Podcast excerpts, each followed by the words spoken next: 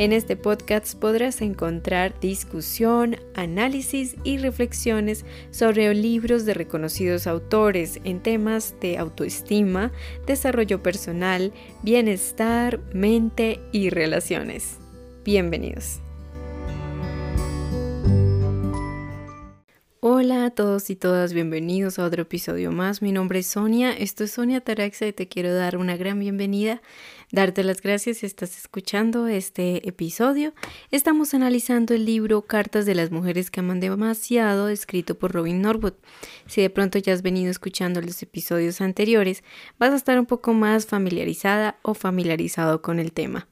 En este caso, este libro nos va a hablar un poco más de lo que es el camino de la recuperación de amar demasiado, cuyo primer libro, el del libro que se llama Las mujeres que aman demasiado, habla un poco más ya del proceso de enfermedad, de lo que significa el amar demasiado, que significa básicamente que cuando amamos, si amamos significa sufrir, estamos amando demasiado. Cuando todas las conversaciones empiezan por él o ella, estamos amando demasiado cuando disculpamos su mal carácter, eh, su crueldad, su indiferencia, su frialdad, eh, como traumas de su infancia y de su niñez y todo eso lo hemos estado hablando desde la primera serie que estuvimos también viendo en el canal de YouTube de Sonia Taraxia. Y si pues quieres conocer más del tema pues allá vas a encontrar mucha más información. Hoy vamos a seguir o vamos a terminar de analizar el capítulo 4 de este libro donde ya estamos hablando eh, los abusos sexuales en una familia disfuncional donde mayormente es donde hay abuso de alcohol o drogas, drogadicción o alcoholismo en esas familias y todos los demás, cómo se afecta la dinámica familiar, la comunicación, las interacciones, las relaciones entre padres e hijos y entre cónyuges o progenitores. Y veníamos hablando cómo hay mayor incidencia de abuso sexual en este tipo de familias, donde hay alcoholismo, drogadicción y donde también hay una extrema rigidez religiosa. Paradójicamente, allí es donde más habitualmente hay abuso sexual y donde más habitualmente hay violencia doméstica. Ahora veníamos hablando del episodio anterior algunas cosas que está el abuso sexual velado y el abuso sexual abierto, que es como el que ya conocemos, eh, que primero se viene a la mente, ¿no? El abuso sexual, la penetración, la estimulación, el manoseo de un menor, de una criatura o también de una persona que no quiere nada, ¿no? Eh, y veníamos hablando de cómo también hay otra serie de cosas que constituyen un abuso sexual, una agresión sexual, no solamente como un niño, también con, nuestros semejantes.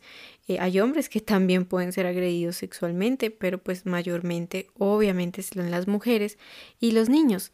Entonces pues eh, vamos a centrarnos y contextualizarnos un poco en que un abuso sexual también puede ser una caricia, un comentario, una mirada, un chiste, un cuento lascivo, exhibición pornográfica de material gráfico que un niño esté viendo constantemente, eh, o también eh, ignorar a los niños en las conversaciones de adultos. Y aquí vamos a hablar un poco más de eso, eh, de cómo sin saber de pronto estamos abusando de los niños, estamos cometiendo no precisamente un delito gravísimo, pero que sí está arruinando y está atrofiando la mente de un niño, ¿no? Cosas que los niños no pueden escuchar.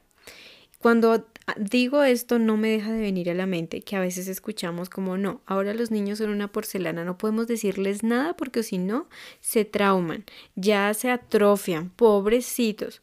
Y no queremos caer como en esos extremos, ¿no? De insensibilizar por completo a los niños, pero tampoco pues como tratarlos de, de carne de, de cañón, ¿no? Como, bueno, estos son trapos de la casa y ya está.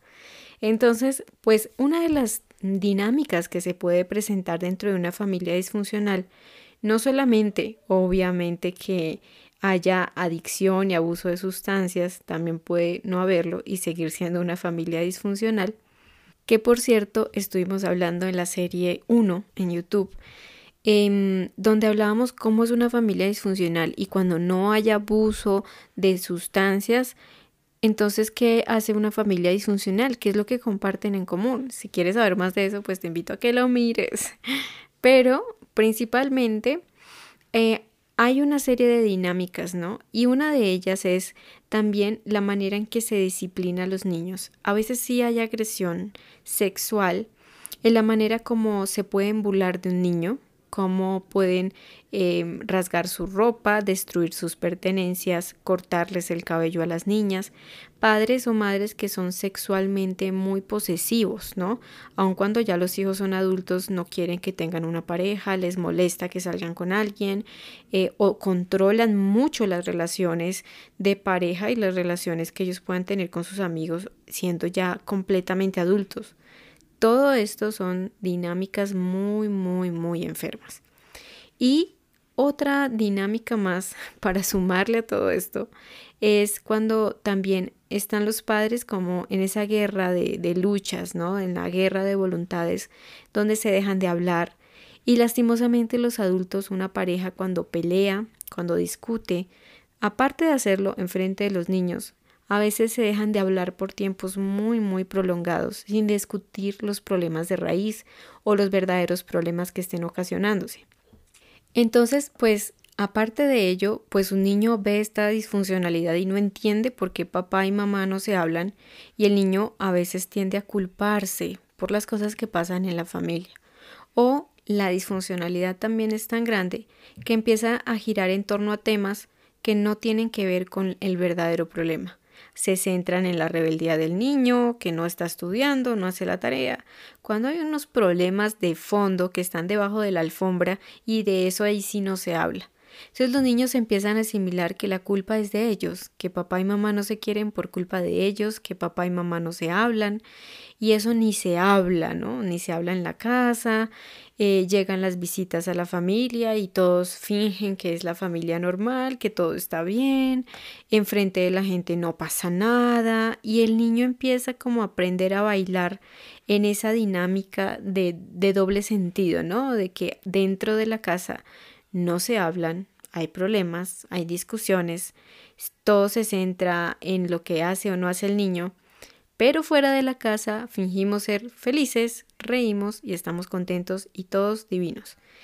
No sé si tú lo has visto, no sé si esto te suene familiar, pero a mí en lo personal sí me suena. Y yo resueno mucho con esto porque pues yo lo he visto y he visto mucha disfuncionalidad a mi alrededor y pues por ende también eso creó en mí cosas también disfuncionales que uno fue aprendiendo, ¿no? Aprendía que era normal dejarse de hablar con alguien con quien tú pelearas y no hablar cuando habían pasado las cosas, ¿no? Dejar pasar mucho tiempo y dejar que se alimentara el odio, la rabia, el orgullo, la ira y darle poder a eso, ¿no? Cuando ya voy a mirar, pues mis relaciones están muy debilitadas y, obviamente pues eso va dejando unos patrones de conducta que el niño va asimilando y reproduce en su vida adulta. Entonces, cuando está esa guerra de silencio, en psicología se le llama muy comúnmente la ley del hielo, donde yo no te determino ni te hablo, tú no existes. Y esta ley de hielo es mucho peor que el confrontar los problemas, es mucho peor que la violencia, incluso física, porque es una violencia mucho más profunda, ¿no? El silencio hace mucho más daño y también es una respuesta. Entonces, aparte de esta ley de silencio, ley de hielo, a veces los padres empiezan a eh, dejar canalizar o dejar ir sus tensiones emocionales con los hijos. Ellos empiezan a meter a los niños en esa pelea y empiezan a hacer que los niños equilibren esa desproporción de roles en la familia. Eh, empiezan los niños a generar estos roles que se llaman como el hijo parental, eh, que siempre como que está en una actitud muy maternal, muy paternal, pendiente de todos, porque no hay un adulto maduro que asuma estos roles emocionalmente. Puede que el adulto trabaje, tenga dinero, pero no todo es dinero. Y entonces, pues, eh, en esa guerra eh, en esa situación, pues, ¿cómo se da esto, no? Que hablábamos, pues es muy sencillo, ¿no? La madre puede empezar a hablar a alguno de sus hijos eh, cómo son los problemas de la pareja, hablar mal de su papá, hablar mal de la pareja y viceversa. O sea, cada padre empieza a hablar mal del otro con sus hijos. Empieza a lo que llamamos en psicoanálisis, ¿no? La catarsis, a hacer una catarsis, a sacar, a hablar mal, como si el niño fuera otro adulto más, y empieza a hablarles que tu papá, es que tu mamá, es que ella es así, me hizo, me dijo, me miró, no hizo, no quiere, eh, no entiendo por qué. Incluso hay casos en que el mismo adulto empieza a hablar incluso de los problemas sexuales, ¿no? De, de las situaciones o que me fue infiel o esto también es completamente mortal. Es completamente destructivo porque un niño se le está dando el trato de un adulto. Y esto, mis queridos amigos y amigas, es abuso. Es un abuso sexual encubierto. Porque un niño no es tu terapeuta, no es tu cónyuge emocional para que le cuentes todos tus problemas y le cuentes todas tus aventuras y todas tus tristezas. Un hijo es tu hijo, no tu amigo siquiera. Entonces, pues es demasiado claro, ¿no? Y pues digamos que el niño siente que tiene que ser un adulto pequeño, escuchar esas infidencias y cargar con ese estrés emocional que él no tiene cómo lidiar, que él no tiene cómo cómo procesar porque está cargando con los problemas de sus papás. Y esto puede pues verse eh, reflejado en su estudio, en su carácter, su personalidad, en miles de cosas. Y el niño pues empieza a vivir la vida a muy temprana edad como un adulto. Y pues espera de él que sea, que comprenda, que entienda, que se comporte bien, que aguante y los niños muy comúnmente están en ese fuego cruzado cuando las parejas se dejan de hablar no quieren arreglar los problemas y siguen en esa situación.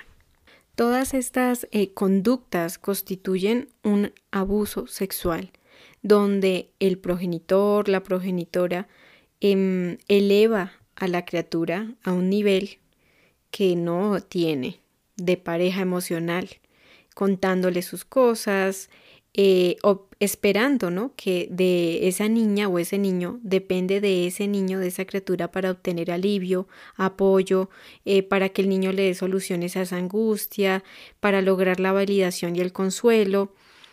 Y esto es una violación a la independencia y la individualidad esencial de un niño. Em, si tú no tienes con quién hablar, eh, y yo siento que los adultos a veces pasa y yo lo he visto, personalmente lo he visto. Pensamos, no, yo mejor no voy a un profesional, yo mejor no busco ayuda, pero yo aquí en mi casa me arruino a mi familia y sigo en lo mismo y le cuento las cosas a personas que no tienen por qué escucharlo, que no tienen ni la culpa ni tienen nada que ver. Y en muchos casos son los niños. Entonces también es parte como de la cobardía de no querer afrontar nuestra vida e ir y sacar el coraje que necesitamos para ir al lugar correcto y hablar lo que sí tenemos que hablar, pero en el lugar correcto. Y en el lugar correcto está la comunidad profesional, los profesionales. Si no te sientes cómodo con un profesional, están los grupos de apoyo o un adulto maduro, un adulto que tenga también tú tengas confianza, que no vaya a divulgar lo que dices pero no con los niños, ¿no? Eh, también otra cosa muy común es olvidar que hay niños presentes, ¿no? En una visita, en una fiesta familiar o en, en, un bus, bueno, en donde sea, ¿no?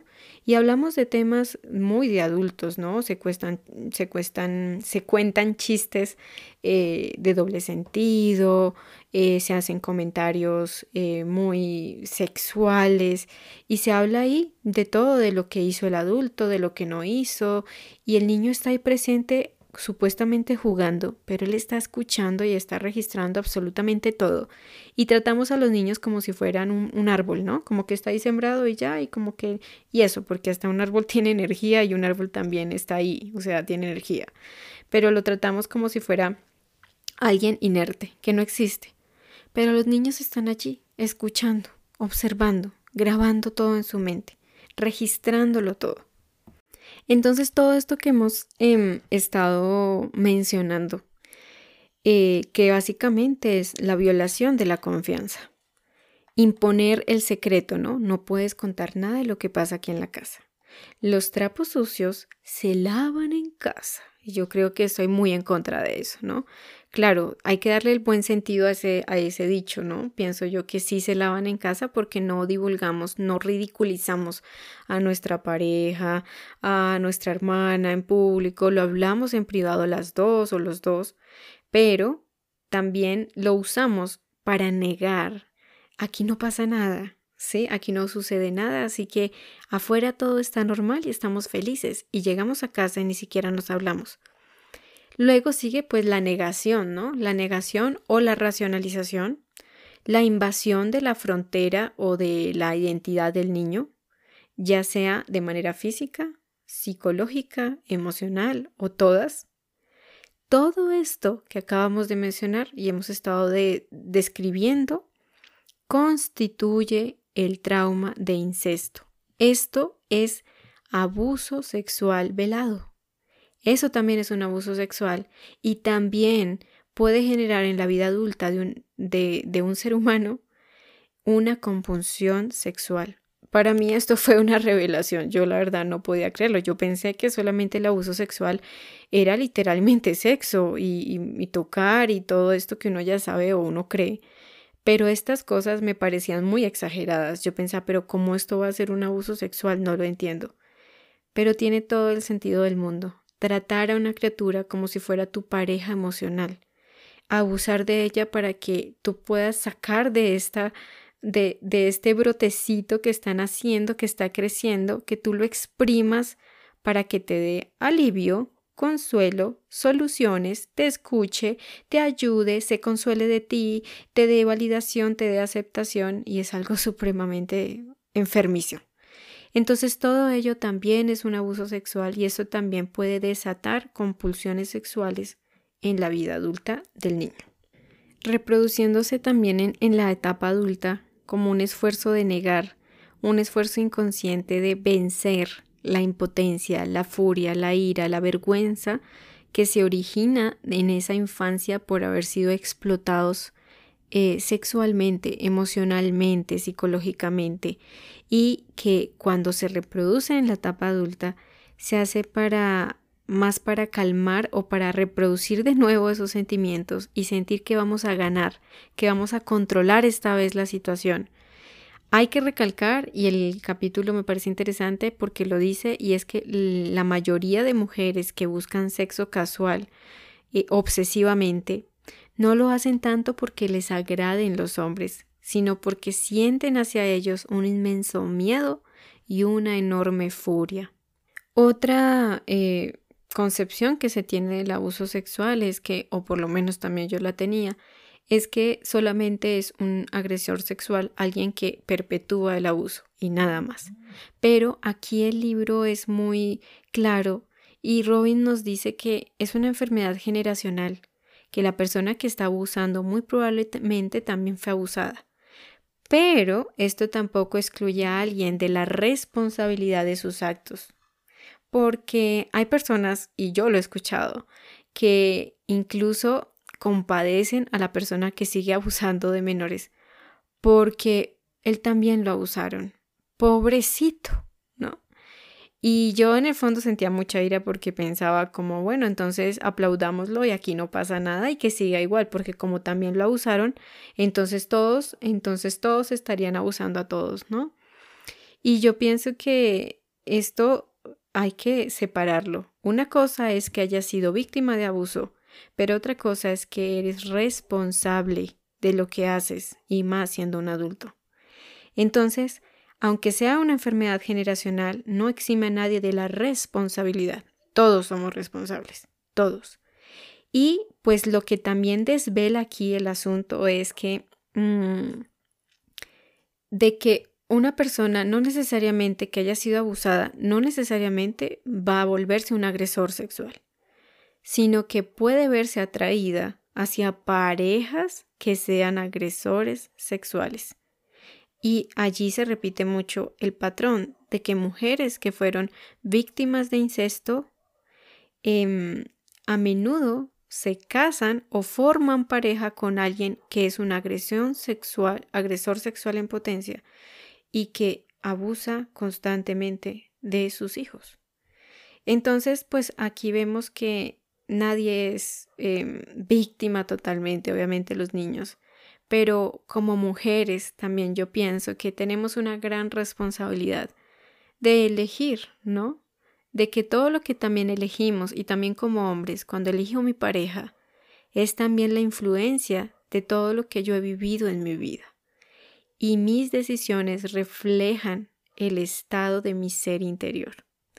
Entonces para mí fue muy interesante ver que, que eso también es parte del abuso. Y así es como lamentablemente es de generación en generación que se repite el ciclo y que se guarda el secreto. Muchas veces cuando escucho casos de abuso, estoy casi mayormente convencida de que generaciones arriba eso se vino repitiendo.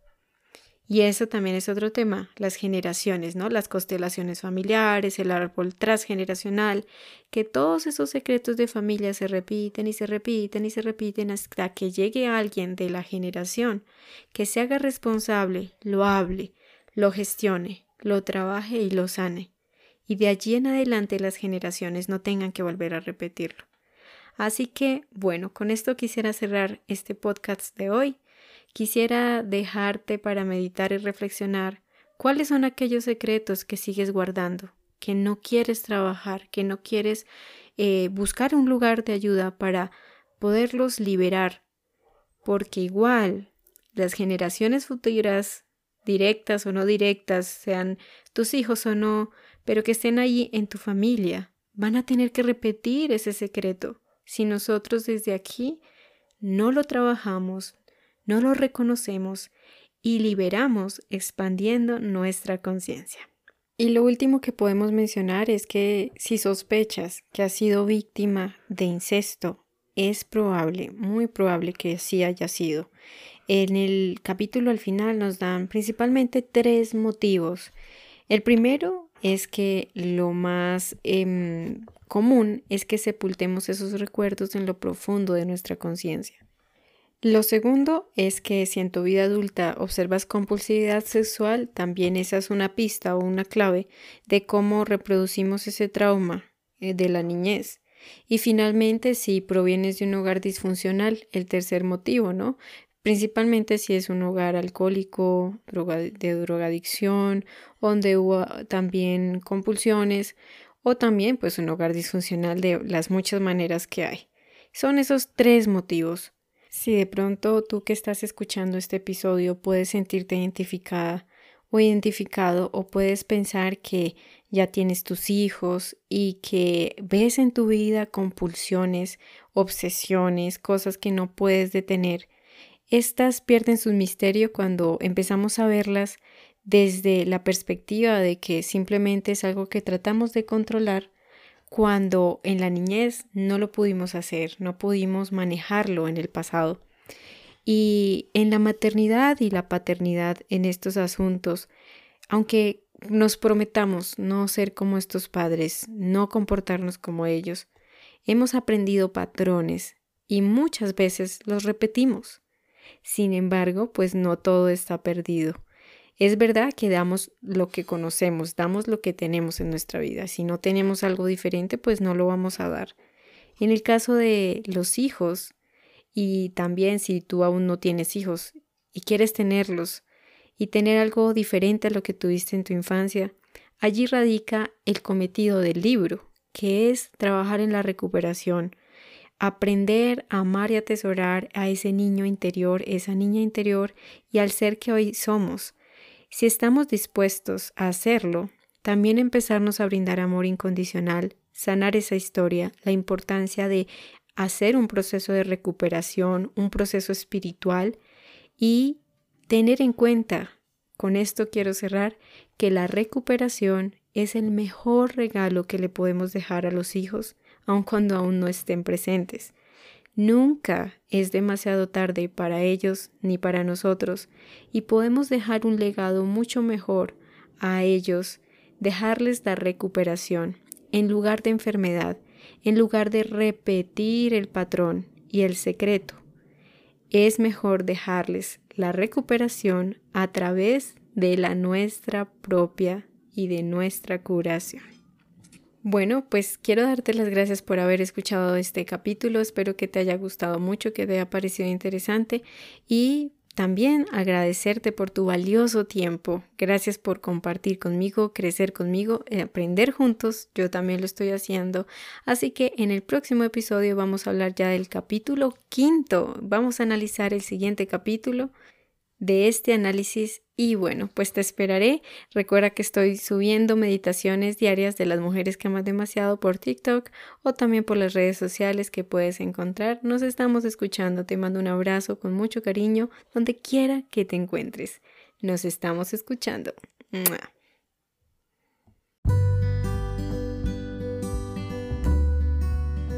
Si te gustaría conocer más, te invito a que te unas a mi podcast y me acompañes a despertar nuestra conciencia. Conoce mucho más en el canal de YouTube de Sonia Ataraxia y encuéntrame como Sonia-Ataraxia en Instagram, Twitter, entre otros.